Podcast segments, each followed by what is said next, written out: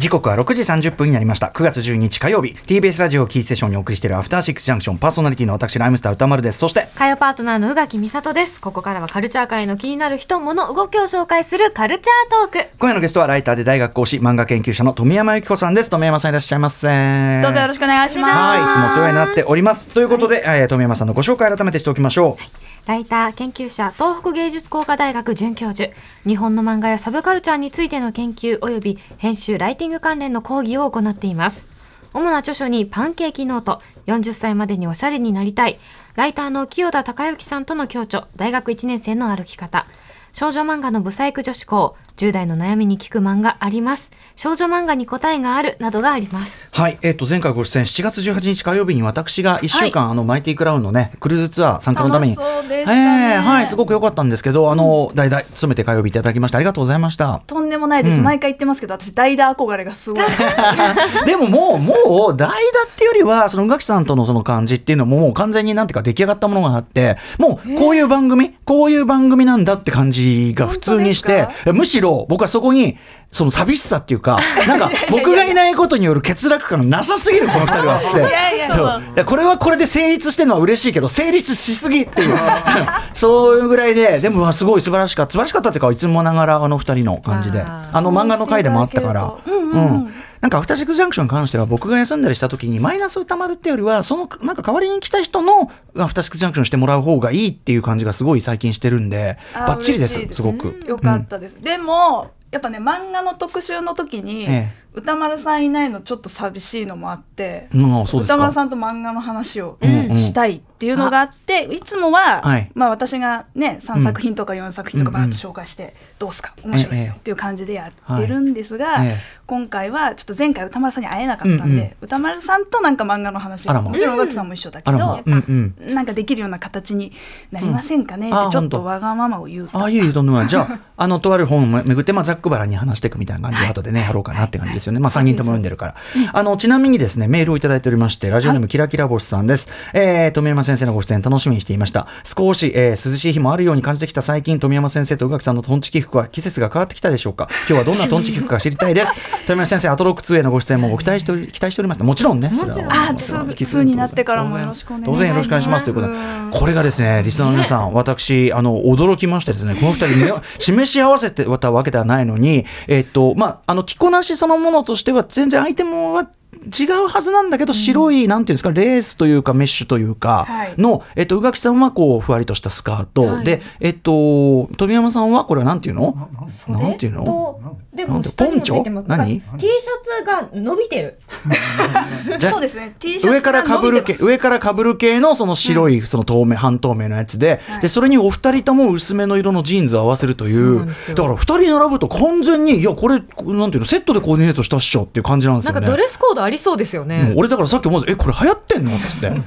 全く流行ってない。全く流行ってない。流行ってない。好きな服好きなように着てきた好きな服が、しかも、えっと、宇垣さんの上はね、うずら柄としゃ、うずらの違う、うずらの卵の殻の柄ね、皆さん。あの、うずらのあれがプリントしたんじゃなくて、うずらの柄の、あの、なんていうの？シミがいっぱい出てきちゃう。なんで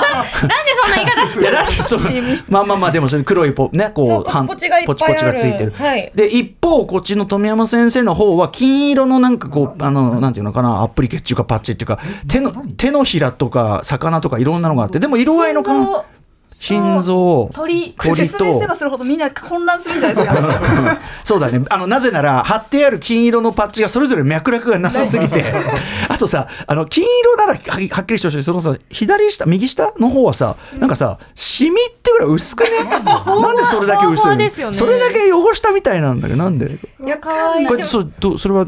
これどうしたんですか？この服は。これはどうも台湾のブランドのようなんですが、うん、よく知らないまま私通販でまたでもやっぱピンときたわけだ一かで。一か八かい。やでもねあの皆さんこれ今僕が言うとねそのトンチキ服とか言ってるから、はい、変な格好してるって思うかもしれないけどそうじゃないんですよね。あのお二人ともすごくかっこよく決まってるんです。富山先生の髪色ともばっちりあってその白と、めちゃくちゃかっこいいんです。うずらのねうずらも可愛いしね。あのさっきご自身でうずらっていうからああそういやうずらだなみたいな。でしょ？うん。まあ宇垣さんはもう言わずもあのめちゃくちゃ決まってますし。しだからお二人がなんかこう自然に合ってる。さっきのその7月の時の代談の時もそうだけど自然にコンビ感が出てる？これがすごくいいですよね。あそう言っていただけるとね嬉しい。です。まあ気負わずやらせていただいてるのはあると思いますし、まあ、スタッフの皆さんいつも一緒の方なので、えー、ちょっと歌丸さんがいないのが寂しいけど、えー、そんな緊張はせずにいつも宇垣さんとやらせてもらってるので、うん、今後もいろいろお世話になること多いと思いますんでよろしくお願いします。はい、になってもねお願いします。2もね、はい、楽しみです。ね。ということで、えー、今日はですねじゃあざっくばらんに3人で話していこうという何をまずねあのテーマどんな本をテーマにしていきますか？はい今回はですね歌丸さんをはじめアトロク関係者大プッシュしている道草春子先生いらっしゃいますよね、はい、えー、漢本道草日記というのが出ましたので、うん、この作品を皮切りに生き延びる生き延びるための漫画をテーマにちょっとお話ししたいと思います。はい。ということで富山さんよろしくお願いします。お願いします生放送でお送りしているアフターシックスジャンクション。この時間のゲストは、ライターで大学講師、漫画研究者の富山由紀子さんです。よろしくお願いします。お願いします。はい。ということで、今夜は、まあ、この番組もね、ご出演いただきました、えー、道草春子さんの漫画、漢方道草日記を皮切りに、生き延びるための漫画というテーマで、まあ、後ほどまた他の何冊かもご紹介いただくということで、まずはこの漢方道草日記、どういう本なのか、宇垣さんから概要をお願いします。13歳で千葉哲也賞を受賞するも、ほどなく精神科病院に入院。人生もう終わりだから始まった苦難の半生を深い絶望とたくさんのユーモアで綴った漫画家道草春子さんの半生を描いた実録漫画。ベストセラーの道草日記をはじめ続編の寄り道日記、寄り道日記2を含む全3部作を収録。こちらは8月24日にリード社より税込み2640円で販売されています。応援コメントに歌丸さんとあと番組構成作家の古川光さんが寄稿されているということです。はいということでございます。そしてまた現在ですね漢方道草日記観光記念絵画展が三軒茶屋にあるトワイライトにて9月25日月曜日まで開催中ということです。はいあの年一ぐらいでねいつもねあの下北とかでもねあの個展やられてますけどね、道草さんね前はあの島尾さんと一緒にダブル個展やったりとかね、されてましたけどその度にあのちょちょこちょこと絵も買わせていただいたりとかね、えーうん、している次第なんですよ。色が素敵。可愛く額装して飾ったりなんかしてますけども。うんうん、はいということで富谷さんこれ今回これを選ばれたっていうのはまずは？まずはですね、うん、あの先ほどからお話ししております通り前回の大打開に歌丸さんはいなかったので、うん、歌丸さんと漫画の話がしたいっていうのがかなり大きい、えー、で、まあ、何で話そうかなというふうに考えた時に、えー、まあ、前からねアトロクのみんなが好きで読んでいるものだと盛り上がるんじゃないかということで「うん、あの漢方道草日記」まあ、出てちょっと日が浅くてまだ新しい本としても紹介しがいがあるな、はい、そして歌丸さんたちも当然読んでいるな、うん、はい、作家の古川さんも 大好きだなみたいな感じで、うんうん、これみんなであの深掘りしていくのに一番いいんじゃないかというふうに思ったっていう本当にシンプルなきっかけでございました。はい、要はその道草日記シリーズの 3,、まあ、3, 3部作を1個にまとめたというか、まあ、そういう形ですよねこれ、ね、そうですね。まあこれまでちょっと版元を変えながら、うん、まあ、ちょっとずつおよそ1年分ぐらいずつを単行本にして、まあ、出されていて、まあ、それぞれ買えば別にいいっちゃいいんですけど一冊にまとめていただいて非常にありがたいという、やっぱりあの道草さんの人生の記録なので、まあ、バラバラに読むよりはまた改めて今までまあ3冊持ってるよっていう人も改めて1冊になったものを読んでいただけると、うん、こんな人生を生きている、ね、こんな人がいるのかっていうところからでもなんかそれがなんかどっかで読者の皆さんとも地続きになるような、うんはいはい、なんか瞬間瞬間が訪れるという、うんうん、そうね。なんかそういう漫画もいいじゃないですかっていう感じですね。これとにかく道草さんのまずその序盤はその14歳でその、まあまあ、まずすごすごく漫画家として早くしてその成功されて評価されてでもすぐにそれで精神病院に入ることになっちゃってこれはちょっとでもそのいきさつっていうかな後になぜその精神病院に入って随分経ってから、はい、まあ、それちょっとまあまあひどいこうあるこうなんていうか事実が判明するっていうか、はい。うん、かなりちょっとこう社会的な憤りを覚えるような、はい、えー、っていう、まあ、私の父自身もその精神医療っていうのが長年関わってきて、もう亡くなっちゃいましたけどあのよく聞いてたような問題みたいなものの一番ちょっとこうなかなか深刻なまあ話っていうか要するに何でもかんでも薬入れて診断して入れちゃって、うん、でなかなか出れない状態になっちゃう。社会復帰は逆に難しくなっちゃう、はい、えー、そこまですることじゃなかったなんていうかなもっとやり方あったのにみたいな件もあるんだけどでもちろんその道草さんはそれですごくさらに人生困難なことになっちゃったとは言えるんだけど。えーそこでそのまた再び漫画描くようになって、で、社会から、まあ、それこそ僕らが紹介したりとか、それですごくいい感じに人生になってきた、みたいな流れがあってからの、でもそこからもやっぱり、そんな平坦じゃなくて、みたいな、なんかその、なんていうか道草まずは道草さんの歩んできたちょっと非常になんていうかな得意なというか道草さん固有のその人生とその苦しみと喜び、でも苦しみっていうけどその全然暗い漫画じゃなくてぶっちゃけこれだけシリアスな話してるのに、まあ、前編でめちゃくちゃ笑える、はい、ドゥフフと笑える漫画で、ね、ドゥフフ、ね、ドゥフフと笑える漫画でもあってみたいな。なんかそのでそれ読んでいくうちに先ほどおっしゃってたようになんか自分、僕たち自身の中にも普遍的にある、まあ、例えば、なんだろうな、いろんな人と関わるときにががと感じる、すごい葛藤っていうか、こう、例えば、あ、こんなこと言っちゃったとか、すごい、俺今調子乗っちゃったとか、なんかそういうレベルの何かとか、うんと、これでいいのかみたいなことも含めて、うん、なんか、すごい、こう、道草さんが、すごい平たい言えば、一生懸命、ちゃんと生きているので、人に対してとか、はい。はい、その、じゃあ自分ってこんなに人に向かってこんなに一生懸命人と接したり自分のちゃんとこんなに一生懸命生きてるかしらみたいな、うん、いや生きてるとこもあるかもしれんがみたいな、うん、で多分そういう時に生きてる時にこそちょっと大変さを感じたりするのかもみたいな、うん、普段はもうちょっとあんまり考えずに生きようとしてるっていうか、はい、ここまで考えてない俺みたいな。だからその道草さんですごい道草さんってさ人とめちゃくちゃ関わるじゃないですか、うん、俺俺やっぱこんなに人と関わろうとする人っているかしらっていうぐらいまっすぐ人と関わろうとする方で、うん、なんかそれもなんていうのかな。だからすごく道草さんがすごく大変な状況に置かれてもなんかそうやってこう絶対人生とか人との関わりを諦めない様とか、はい、ちゃんと自分の人生苦しみながらもねあの自分の足で歩いたり、自転車乗ったりして進んでいく行動範囲を広げていくみたいなところっていうのが、は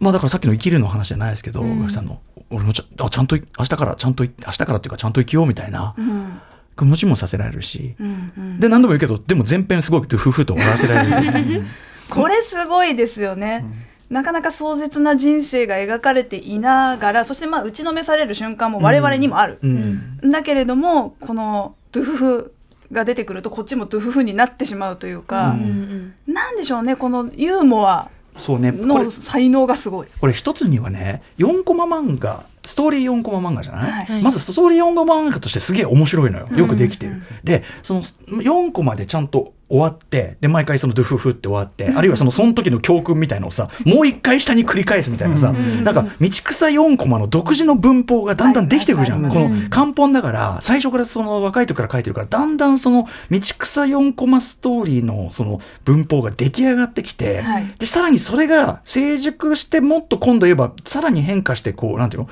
むむしろ崩れていったりとか、みたいなところまで、その漫画としてのそのまずその変面白さと成長と変化みたいなところが味わえるのと、その毎回4コマで1日と同じで毎日とはいえ1日は終わるっていうか、はい、毎回次の日は来るみたいな、うん、このストーリー4コマ漫画っていう形式がなんかどっかでどけどんだけ悲惨な社会の話とか悲惨な人生みたいなことになりかけても一旦毎回こう次の日になるみたいな、はい、区切りがねそうそう。必ずやってくるとなんかそれがすごく僕らの毎日の人生の積み重ねみたいなものに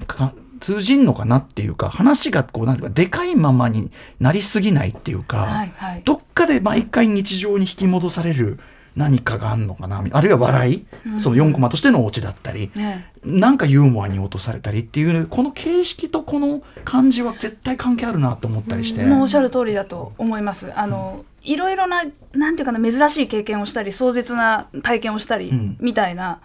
人ってたくさんいるし、うんうん、それをまあ経験談として漫画に書くっていうことも別に多くの人がやっているし、やっていいんだけどなんか道草さんのこの4コマをこうつなぎ合わせていく編集法というか、うんうん、この文体ですよね、ね、これがやっぱり他にはなくて。うん。やっぱ道草さんにしか書けない漫画だなっていうのが、うんうん、まあ、改めてこれを読むと分かる、はい、すごく大変な経験をした人のただの記録というよりは、うん、あの漫画としてちゃんとまず成立してるっていう漫画家なんですよやっぱり。そうね、うん。うん、絵が描ける人が例えば闘病のことを書いたというだけではなくてやっぱ漫画家が書いた漫画だっていうことは言っておきたいなと、本当にそうですね、思いますね。また絵がさ可愛くてさそのディテールまですごい見ちゃうっていうかさ、ええ。うん、感じですね。ごめんなさい、俺ベラベラ喋っちゃった。の。宇垣さんどうでした？いいうん、でも本当にあと絵がこうどんどん洗練されていくっていうんでしょうか？またちょっと変わっていくじゃないですか。はいはい、それもなんかすごくなんかこう、あ人生なんだなっていう感じがすごくするっていうか、この最初の道草さんがでもやっぱ時を重ねる一日一日を重ねることによって少しずつ大人にもなるし、はい、なんかその表現方法も変わってくるしっていうのを含めてこの一冊が本当になんかあの道草さんの人生をなんて言うんだろうなちょっと覗き見てるみたいな、うん、すごく隣の人の人生を見てる感じがして特にコロナ禍のとあの、うん、部分あるじゃないですか、そのその時の体験って多分すごく急に全人類が体験したことだから、はい。より共感しやすくって、うん、あの時のどうなるんだろうとかすっごい孤独な感じとかがあのより私の中でとっても自分事として読めたなというふうに思いました、うん、なんかそういうタイミングがすごいいくつもあるんだけど、うん。うん、特にコロナ禍のところって多分みんな同じ気持ちになったから、うん、ググってなんか刺さったなって思いました。ねいやちょっと今普通にペラペラ普通に読んでそう。うん、なん。かどこから読んでも面白いんですよね、うん、あやば時間来ちゃった。え嘘でしょ？ばっかじゃね？俺。ばっかじゃない。ばっかじゃない。今日はそれを望んでたからいいんです。本当ちょちょちょっとさびっくりしちゃった。おお大急ぎでさちょっとあのせっかくだからその、はい、あのなんていうかな生きるためのさ漫画っていうところで用意していただいてあったのってどんな漫画だったんですか？今回はですねそのメインが漢方道草日記でもしこれを気に入っていただけたりねこういうの読みたいなと思ったらやっぱ副読本もあった方がいいじゃないかということで、うんうん、まあ生き延びるっていうことについて地に足つけながらでもユーモアありつつ書いてくれた作品ちょっと2作品紹介します、えー、軽井沢薫さんの「小銭でいいから拾いたい。引きこもり副業入門」めっちゃ好き、はい、これはまあ皆さんご存知軽井沢薫先生が、うん、まあちょっと本業だけだとね、うん、収入厳しいですということで、うんうん、将来不安ですということでさまざまな副業に手を出し、うん、うまくいったりいかなかったりするんですけど、うん、うまくいかないところも含めてすごく面白いし、まあ、現代人の副業事情というものを、まあ、体を張って、はい、やってくれているという、もうこういう生き延び方もあるとい。う感じです。もう一つ、えー、もう一つ、はい、えー、イ・ジョンチョルさん。カデギ。物流倉庫でミックスコーヒーをガブ飲みしながら働いた話ということでこれ韓国の作家さんの、えー、コミックスが日本語訳で読めるようになりましたということなんですが、うん、カデギっていうのはインターネットサイトで皆さんがお買い物をした時にそれをこう物流のね現場で段ボールとかをこう運んでくれる人たちの話で、これも作者がまあ実際に経験したものを実体験を書いてくれていると思う今ねすごい社会の根幹にありつつすげえ大変な仕事だもんねめちゃくちゃ過酷な仕事です、ね、でもこれもユーモアがあります、うんうん、はい、はい、ごめんなさいね。俺すげえ時間感覚が。めちゃくちゃバグってた。本当だよ、ね、ごめんね。いやいいです。めんごめんご。なんでやってんねん本当に。はい。えあの富山さんのお知らせごとお願いしますあだ大丈夫です、大丈夫です。ツイッター見てください。ごめんごめん。あのアトロック2でもまた引き続き漫画なしとかいろいろ特集なんかもまたね、やりましょうぜひね。はい。えー、ということで本日はライターで大学講師漫画研究者の富山由子さんに、えー、まずは漢方道草日記道草春子さんの本を中心にお話お互いしました。はい。時間とかしました。ありがとう。ありがとうございました。